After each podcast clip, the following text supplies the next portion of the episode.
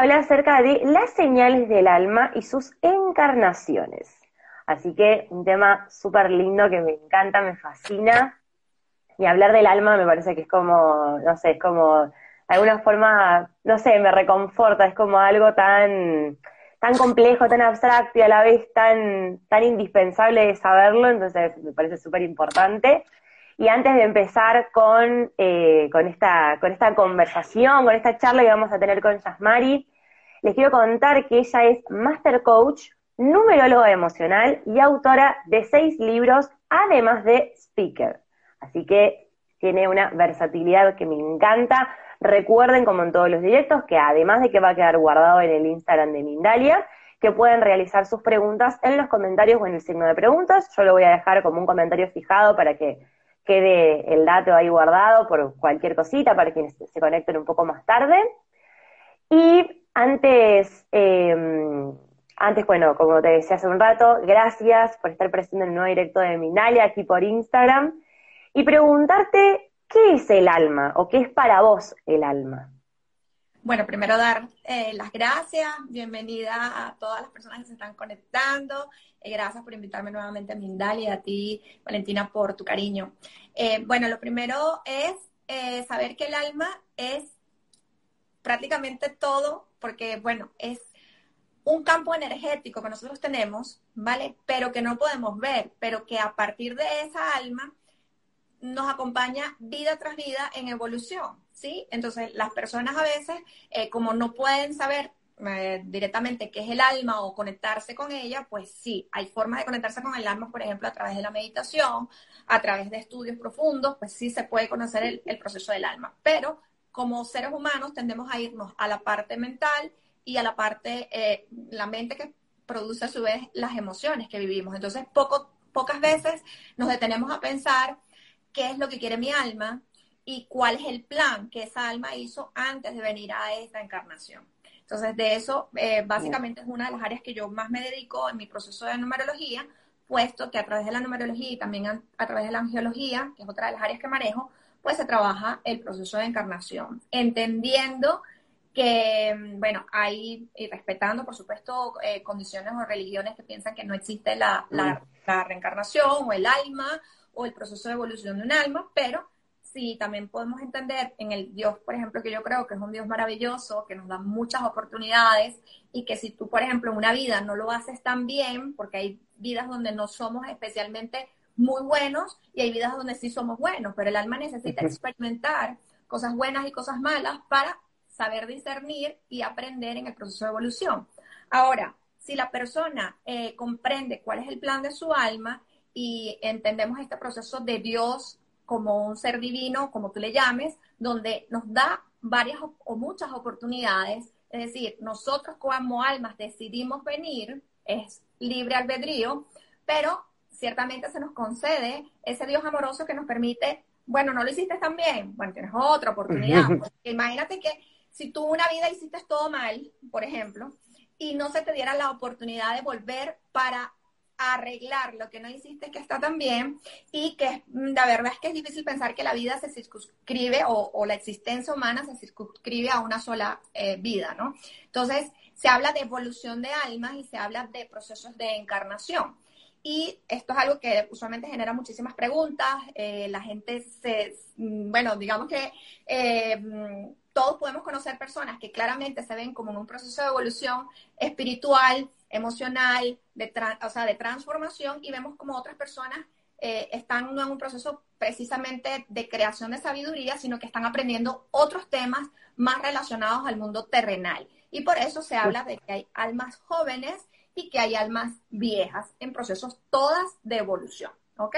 Eh, tu alma, eh, según mi concepto y que por supuesto respeto al de los demás, es un alma eterna. Es un alma eterna que va en proceso de transición y que la vida terrenal es la que te permite aprender pruebas terrenales y también espirituales para la evolución de esa alma, ¿no? Entonces, em, ¿qué pasa con eso? Que en cada vida nosotros tenemos pruebas bastante específicas, es decir, tenemos una serie de tareas dentro de nuestro plan del alma, donde hay tareas que están relacionadas a tu mundo profesional, otras personas tienen tareas relacionadas a las relaciones interpersonales, otras personas su gran tema, por ejemplo, puede ser la salud, otras pueden ser el tema de la pobreza o el tema de la riqueza, o puedes aprender a través de temas eh, que están relacionados a tu familia de origen. Entonces, esa prueba que usualmente es la más complicada para ti de, de salir adelante está relacionada con el proceso de misión de vida y evolución del plan de la persona. Entonces, claramente, ¿cómo podemos nosotros eh, comprender o ver señales cuando se puede decir, bueno, a veces un alma joven es aquella que tiene quizás pocas o menos encarnaciones que un alma vieja, pero que igual está en un proceso de aprendizaje, usualmente de, de temas muchísimo más terrenales, y un alma vieja tiene temas terrenales, evidentemente, porque es donde se aprende, pero va generando cada vez más sabiduría de espíritu y más posibilidades de Em, como que las pruebas puedan ser un poco a veces incluso más complicadas, porque nosotros como, como almas no vamos a querer repetir eh, pruebas que hayamos hecho hace 20, 30, 40 vidas atrás, porque no tendría mucho sentido. Es como que si llegas a la universidad y, qué sé yo, el profesor te dice, hoy vamos a hablar de mm, las vocales, y tú dices, mm. Hola, claro, claro. en la universidad, ¿por qué me estás poniendo esto este examen o esta prueba tan sencilla. Igual es el alma. El alma empieza con pruebas, que obviamente todo el mundo tiene pruebas mm, más o menos complejas, pero a medida que vamos haciendo las cosas bien, puede ser que en la siguiente vida tengamos pruebas más o menos difíciles. Pero lo que sí es cierto es que no vamos a querer repetir las mismas pruebas a menos que no hayamos aprobado las asignaturas que nosotros mismos propusimos en nuestro plan del alma. Eh, un alma vieja tiene múltiples eh, encarnaciones y tiene como, yo diría que como unas señales, Valentina, que se refieren a cómo podemos determinar cuando una persona, si no sé nada de numerología, porque obviamente a través de numerología nosotros podemos hacer cálculos a través de la fecha de nacimiento, descubrir la misión de vida, ver qué número lleva, cuántas encarnaciones puede eh, tener incluso en promedio, pero vamos a suponer que la persona hoy me estás escuchando por primera vez y, y, y quiere saber, por ejemplo, ¿qué puede ser, ¿cuáles pueden ser las características de un alma vieja? Lo primero es generalmente comentar que los niños que están actualmente encarnados en la Tierra, o sea, los hijos de muchas de las personas que me están escuchando, hay muchísimos que son almas viejas. Y por eso es que los ah, niños, em, cuando tú los escuchas, es como un viejito que tienes en casa, casi como un anciano, que te habla de a lo mejor de comida saludable, o te habla de que quiere hacer yoga, o te habla de que quiere tocar un instrumento, o que ya se ve, o que habla con su ángel guardián. Es decir, yo diariamente atiendo casos que me dicen cosas de, de niños súper evolucionados y cuando le sacamos sus números, evidentemente eh, está la traza mm. de por qué ese niño tiene esa evolución. Por eso tú tienes un niño en casa que te habla como un viejito o una niña eh, que se viste incluso, que, que tiene características o, o, incluso se parece mucho a un familiar que antes estuvo, que también eso a veces era como la gente dice, wow, yo no me había fijado que este niño tiene características de algo que hacía, por ejemplo, mi abuela y cómo lo aprendió. Entonces, también entender a veces que cuando perdemos un familiar, hay procesos mm, duros, pero ciertamente la energía, lo que es el alma y el espíritu, se conservan y van a una siguiente vida. usualmente escogemos la misma familia o la misma manada, el mismo grupo, simplemente que nos intercambiamos roles. Y eso es una pregunta que me hacen eh, con bastante frecuencia ese niño también que tiene de pronto un don especial, como lo decía ahora, pero para puntualizarlo, un niño que tiene desde pequeño sabe tocar violín o, tiene como estos, eh, son niños super prodigios, cantantes o, deportistas muy pequeños, ese niño trae un alma que en vidas anteriores ha ido trabajando y trabajando esa misma, eh, ese mismo don o esa misma capacidad, pues una capacidad matemática, esos niños que son súper genios, todo eso habla de niños eh, que son prodigios, pero que además tienen un alma vieja seguramente y bueno, con comprobaciones matemáticas pues lo, logramos y lo, vemos y diariamente seguramente todos los que nos están escuchando tienen en la familia o un amigo o la, el hijo de una amiga que es un viejito en potencia y que tiene mm. características distintas. Entonces, aquí siempre hay una, una duda o una pregunta de la gente que dice, si nosotros somos almas viejas, ¿por qué no recordamos las vidas pasadas? Y bueno, parte, a veces sí podemos recordar ciertos detalles, sobre todo los niños pequeños, a veces incluso eh, por, por, por, temas que igual en consultas he atendido, niños que eh, refieren recuerdos espontáneos y que recuerdan algo de una vida pasada.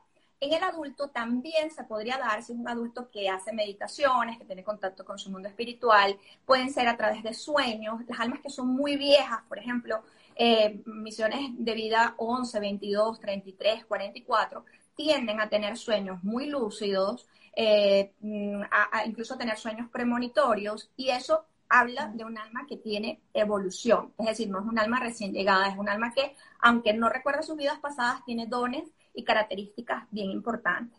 Eh, otra característica es las personas que sufren constantemente de déjà vu. Esto que tú dices, acabo de vivir algo, ya lo viví, no sé si es que lo viví, es extrañísimo. Esas son características también de un alma vieja. Pueden ser características como, por ejemplo, te interesa muchísimo una cultura o un país que nunca has ido y la persona siempre desde pequeña dice, yo quiero ir a ese país, yo quiero ir. Cuando logra ir, siente como que sí ha llegado a su hogar. Y es probable que en su última vida haya estado en, esa, en ese país o en ese continente viviendo. Entonces, su alma lo invita otra vez. Hay algo que trabajar todavía allí, hay algo que le gusta, evidentemente, y por eso la persona quiere volver. Otra característica podría ser, bueno, obviamente eh, las personas que tienen dones especiales, como de clariaudiencia, de clarividencia, eh, que pueden ver, escuchar, que son eh, a veces las personas los tildan como que este puede estar un poco loco, pero hay mm, muchas personas que sí, evidentemente, incluso eh, tratadas a nivel psicológico, porque la persona siente, percibe emociones de las demás personas, eh, personas que se abruman mucho, por ejemplo, en sitios donde hay mucha gente o mucho ruido, esas son almas, sobre todo que están, generalmente están en transición o tienen muchos números 7 marcados en su carta natal numerológica, esa persona es como un radar y puede percibir emociones de las personas que están en ese recinto, vamos a decirlo, vamos a suponer que es un centro comercial. Una característica para los que nos están escuchando, porque a veces esto, escucharlo, nos da paz, porque entendemos algunas cosas que vimos, pero que no siempre comprendemos. Entonces, esta persona llega a lo mejor a este centro comercial, que estaba rotado de gente y empieza a sentir como una especie de ahogo, como que si le falta un poco el aire o se empieza a sentir un poco mal, se empieza a sentir aturdido, es porque tiene la capacidad de poder sentir emociones que están y energías que están en el ambiente. Hay gente que está contenta, hay gente que está brava, hay gente que, mm, tuvo un mal día, que está enojado.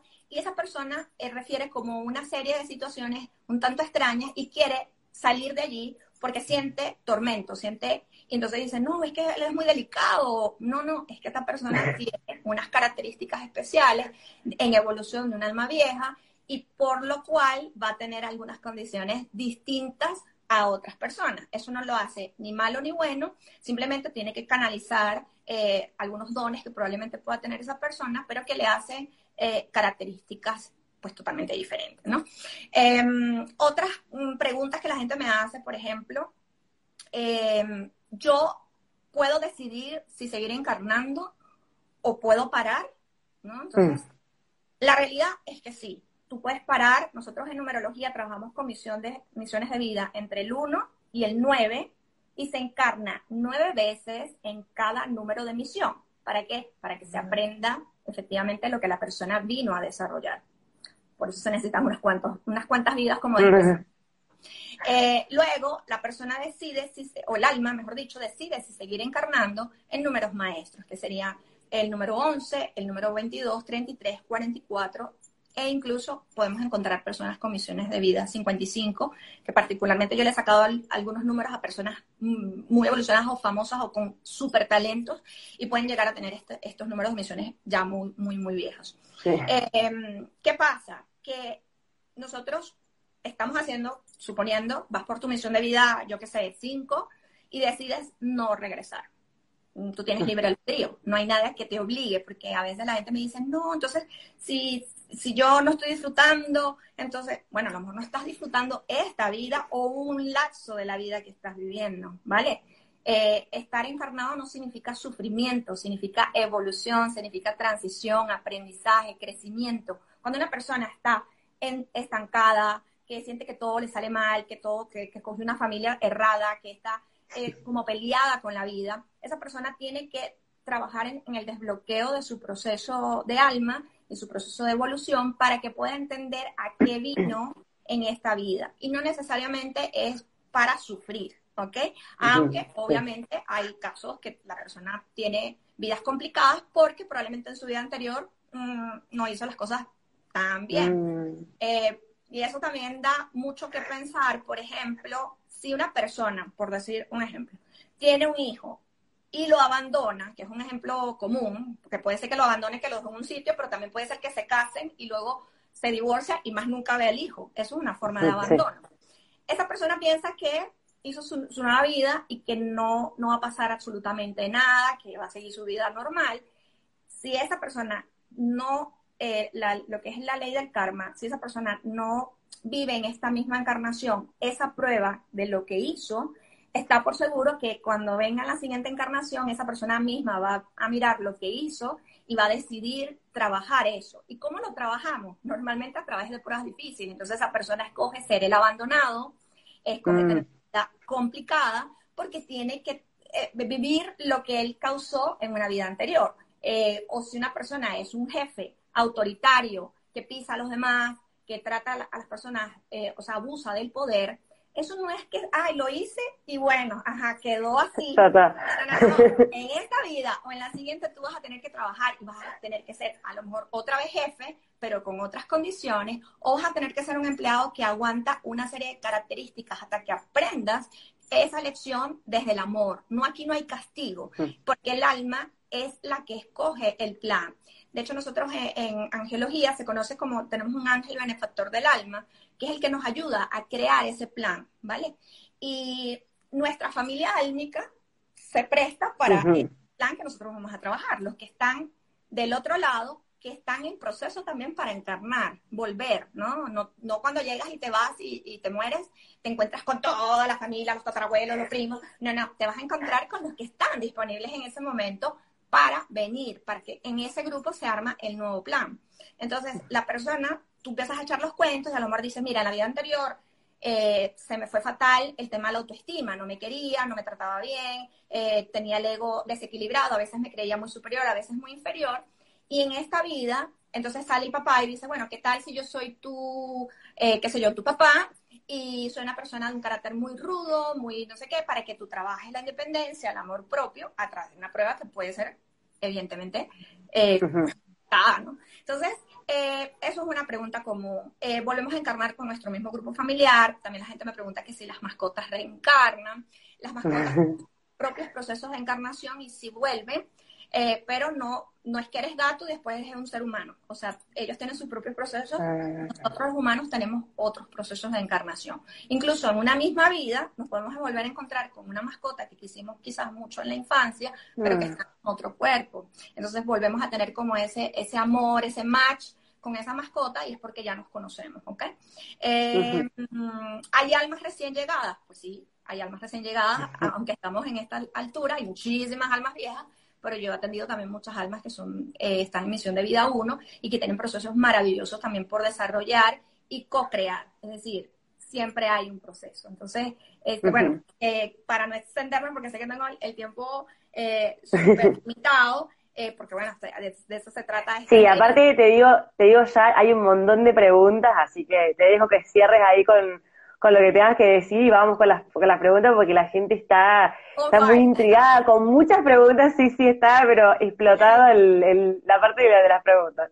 Qué bueno, qué bueno, porque eso es, eh, cuando te preguntas es porque algo en tu alma se está tocando y te está generando esa duda o quizás la confirmación de algo que has vivido y que quieres eh, aprender más. Entonces, es importante. Nosotros a través de la numerología podemos aprender eh, nuestro plan del alma, número de encarnaciones, para qué vinimos, cuáles son nuestros super talentos, cuáles son nuestras debilidades que tenemos que mm. trabajar, cuáles son las pruebas macro, las pruebas micro, y realmente es eh, fabuloso poder entender, porque estos son procesos de autoconocimiento, que lo puedes hacer a través de la numerología o a través de otras herramientas, pero bueno, hablo de la que más, con la que yo trabajo y con la que me ha ido muy bien, y, y la verdad es que si tú estás encarnado en este momento en la tierra, es porque viniste a aprender algo. No viniste a perder el tiempo, no viniste a hacer las cosas mal, más bien siempre enfocarnos en cómo podemos hacerlo mejor y cómo podemos aprender, que es eso que vinimos a desarrollar para acortar un poco el tiempo, porque hay gente que de pronto, ah, bueno, me enteré y tengo ya 70 años, o sea, a lo mejor... Ay, claro me queda tiempo, pero no es lo mismo cuando una, una persona tiene 20, 30, 40 años y, hace su consulta y empieza a investigar, sea con Yasma o con cualquier especialista, eh, acerca de su proceso de evolución, porque realmente te da un antes y después eh, para comprensión de procesos difíciles y también para que te des decir, bueno, esto se lo estoy haciendo bien. Hay cosas que lo estás haciendo bien porque tu alma recuerda y, vas en, proceso evolutivo, sin duda. Bien, buenísimo. Ahora sí, vamos a ir con las preguntas, que como te dije, tenemos un montón. Tenemos una pregunta de la usuaria o usuario, Corialdo 2005, dice, si hay almas viejas y almas jóvenes, ¿cómo se generan o nacen? ¿Cómo se generan? O sea, entiendo que la pregunta es las que son nuevas, ¿no? Y las que, son pues evidentemente van en, un proceso de evolución donde se van eh, generando misiones por cada, eh, por cada proceso, ¿no? Por cada, como lo dije, nueve veces en cada misión, la uno, la dos, la tres, que nosotros en numerología lo que somos es traductores de, los planes que la persona coloca a través de su fecha de nacimiento y sus nombres y apellidos. No es que la persona del otro lado dice, dame el 35 con el 22 y el 1 no, no, no. La persona a través de su fecha de nacimiento, sus nombres y apellidos que tienen una influencia, una eh, ah, importante, nosotros traducimos esa información y le explicamos a la persona. Ahora bien, un alma joven, eh, que me imagino que es la pregunta de qué pasa cuando un alma es recién llegada. Pues es recién llegado. Eh, yo le sugeriría, por ejemplo, eh, porque a veces es, como es un poco largo explicar esto, eh, hay un tema que es, bien bonito que se llama las semillas estelares, que los invito a que ah, información. También hay una película que es muy bella de Disney que se llama Soul, donde explican claramente un proceso de encarnación y explican cómo se ponen los, los superpoderes. Esa es una carta numerológica, esa película, y explican el propósito y todo. Las personas que tienen dudas, yo les invito que primero empiecen por allí, que son como cosas más, más suaves, más soft. Eh, en cuanto a las películas, por ejemplo, la película La razón de estar contigo, que es la de la mascota que reencarna, que tiene una, una parte 1 y una parte 2, también son películas como soft, explicadas al mundo espiritual, pero que le va dando contexto a la persona que se mm. está, está empezando. Pero las, las, las almas pueden empezar a llegar ahora y, e internarse en un grupo familiar que va más avanzado también, ¿no? Entonces, ya, la primera respuesta. Bien, perfecto. Ahora tenemos otra pregunta de la usuaria Gemuchi26. Dice, bueno, te da su fecha de nacimiento, 22 de diciembre de 1986. Dice, soy un alma vieja, ¿por qué me salió una cruz en el embarazo? una cruz. ¿A esa, esa, esa es la misma persona? Sí, la misma persona, pero sí. Ok, déjame, vamos a calcular un momentico aquí más o menos de lo que pueda. A veces hay que hacer varios cálculos para poder llegar a eso. Pero ah, a ver si lo logramos mirar en ella para que mm, tengan una idea. Vamos a ver.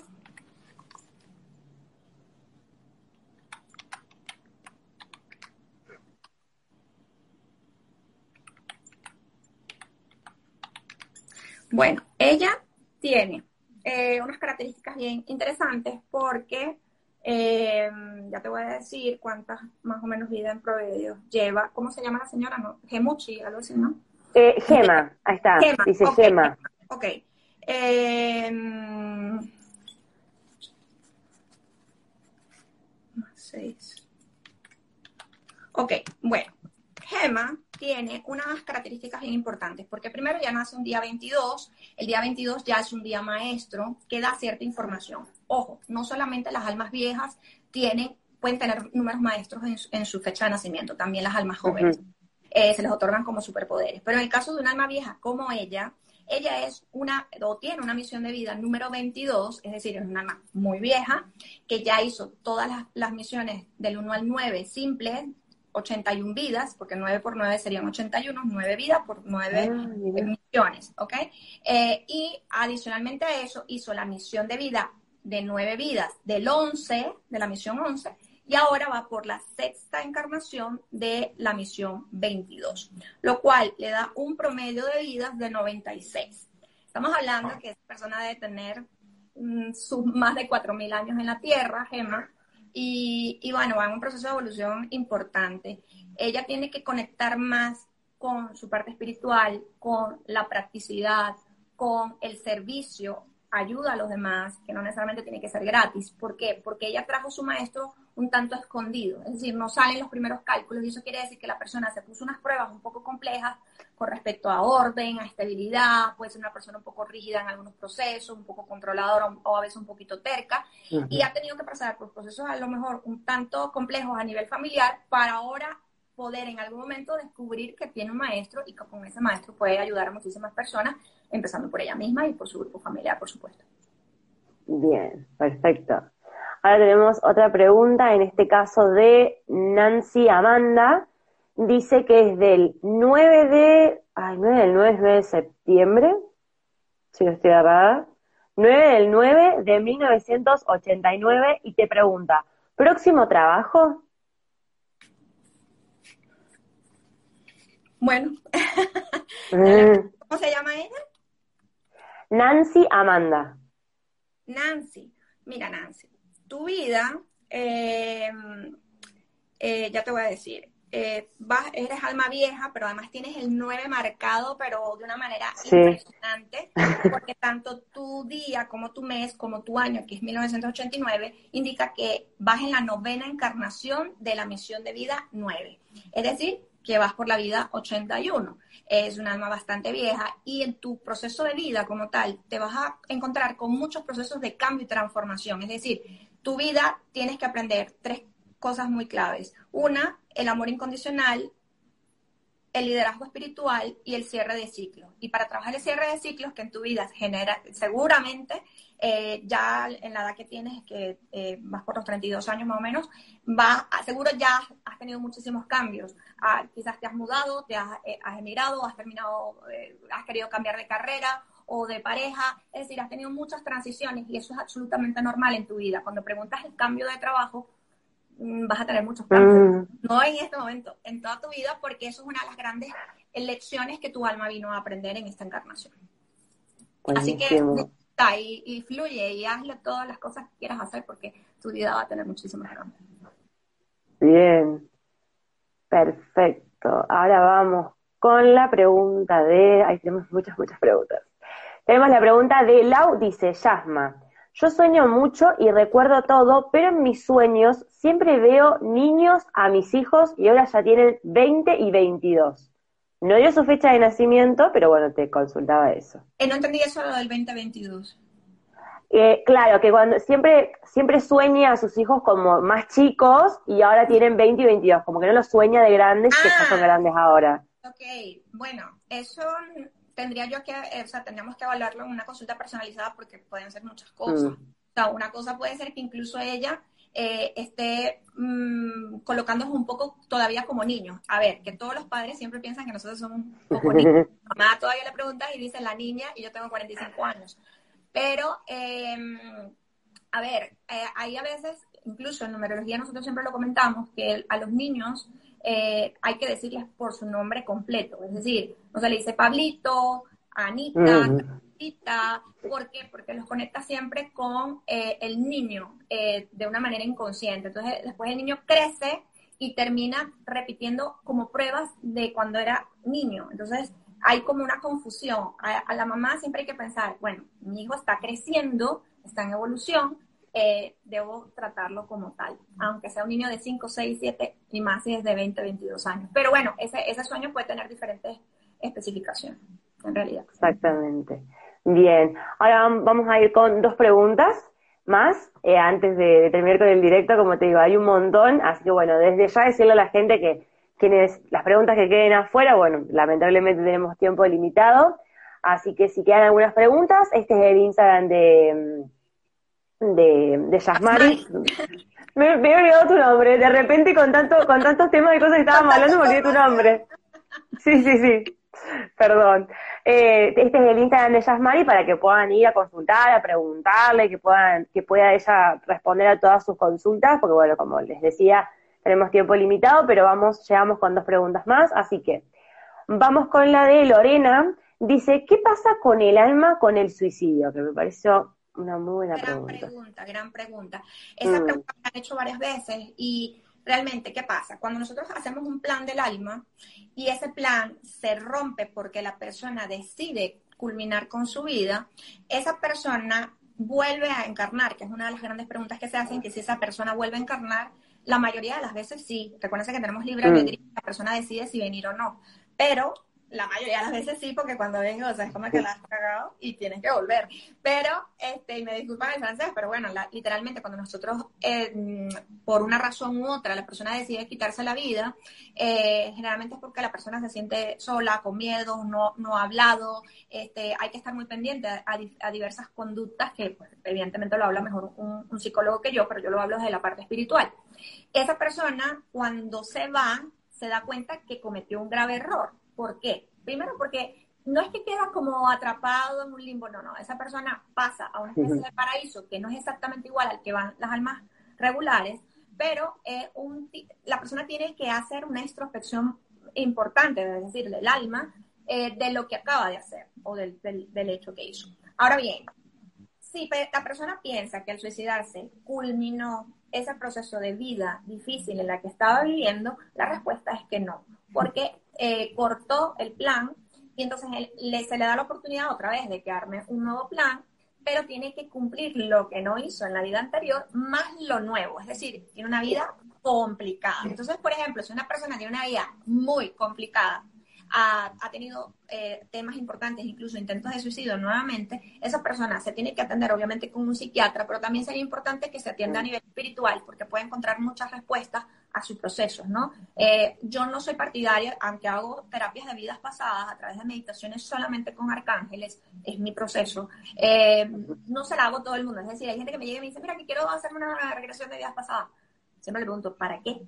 ¿Por qué? Claro. No porque te va a ir mal ni nada, sino porque no puede ser por una, una, eh, una curiosidad simplemente. Incluso eh, yo guío la, la, meditación de cierta manera para que la persona vea cosas que no sean mm, muy graves, porque imagínate que tú hagas una regresión y te des cuenta que hiciste algo terrible. Eso te va a ayudar en esta vida, todo lo contrario, te va, si la persona eh, a veces se queda enganchada en que el marido la dejó hace 20 años, imagínate si se pone a mirar una vida anterior, o sea, que puede quedarse muy pegada allí. Entonces, la idea es que la persona siempre aprenda en evolución, pero las almas que se suicidan, desafortunadamente, tienen que repetir lo que no hicieron de la vida anterior más la nueva, ¿ok? Entonces, tienen doble trabajo, es fuerte, y sobre todo espiritualmente.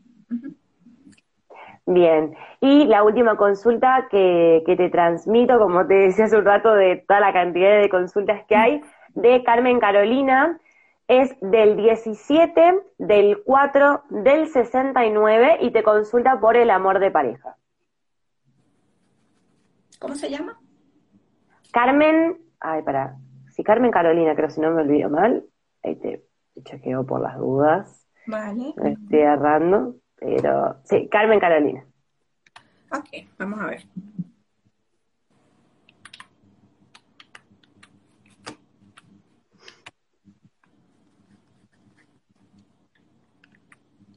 Dame un segundo que voy a verificar si no tiene algún maestro. Sí. Siempre pensé que era solamente con la, con la suma de los números de la fecha de nacimiento y ahora que te veo no. Es algo... Sí, hay cosas a veces un poco más profundas para poder hacer análisis más, este, más profundos, obviamente, ¿no?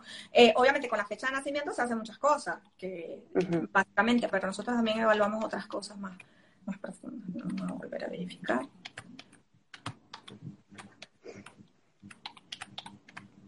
Bueno, eh, Carmen, que nació el 17 de abril, de 1969, ella va por su séptima encarnación. Es un alma joven, es decir, lleva pocas vidas encarnadas y eh, básicamente una de sus grandes pruebas es trabajar su autoestima. Eh, Carmen, hay cosas en, tu personalidad que pudieras suavizar con respecto al carácter, porque a veces puede ser muy directa con la palabra o tender a, desequilibrar tu autoestima, a veces conectas un poco con el ego, que el ego no siempre es sentirnos superior, también el ego es a veces inferior, o que no, no, no, lo vamos a poder lograr, o que no somos tan buenas en algo. Entonces, para que tú puedas realmente conectar con el amor de pareja, que es el que yo entiendo, lo primero que tienes que conectar es con el amor propio, porque esa es tu misión de vida. La misión de vida del uno es trabajar autoestima, eh, liderazgo, emprendimiento, independencia. Entonces, ¿qué puede pasar? Que te estés volviendo dependiente de personas que atraes sin querer, pero que como no estás sólida tu autoestima, atraes personas que obviamente son maestros para que vayas y vuelvas a trabajar esa parte de autoestima y, y de, y de, bueno, de, es que todo parte a través de nosotros. Si nosotros no nos queremos, es difícil que una pareja pueda venir a querernos. Exactamente.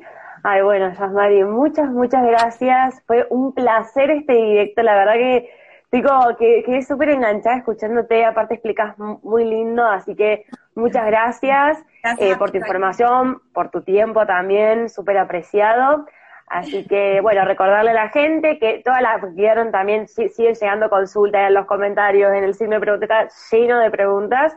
Así que recuerden, este es el Instagram de Yasmari, así que pueden ir luego a consultarle, a preguntarle, a aprovechar todo el conocimiento y toda la sabiduría que tiene, además de su amabilidad y su frescura tan linda.